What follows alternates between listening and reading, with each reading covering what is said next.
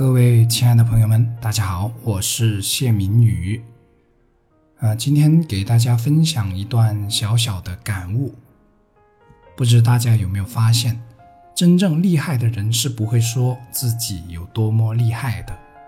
如果一个人总说自己有多厉害，那么这个人的厉害程度是需要被打上折扣的。就好比一个真正博学的人，反而是。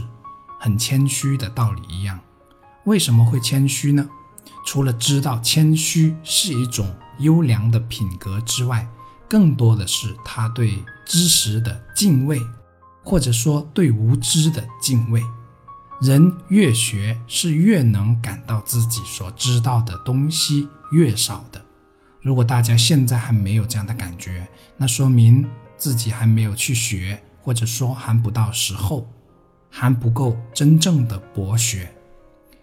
有一个比喻是这样的：一个人已知和未知的知识，相当于一个圆圈的圈内和圈外。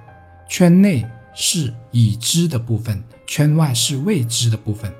当你越学时，这个圈就会越大，可圈外接触到的未知部分也会越来越大。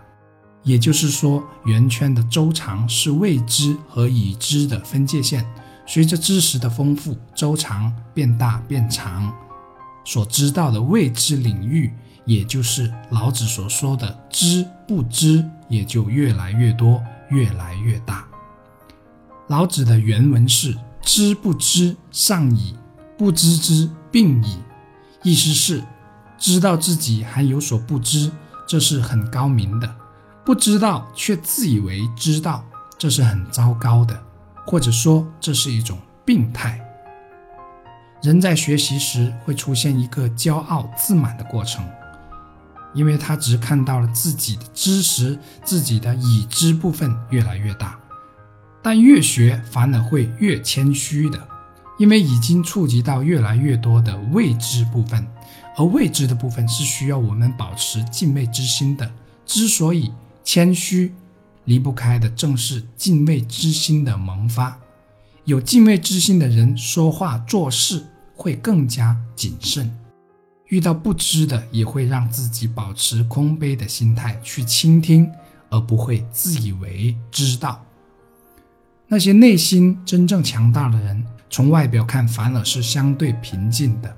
如果一个人动不动就发怒，或者是爆脏话，这种人一般是很弱的，弱到需要用这种外在的不理性的表现来衬托，同时这也是一种心理不够健康的表现。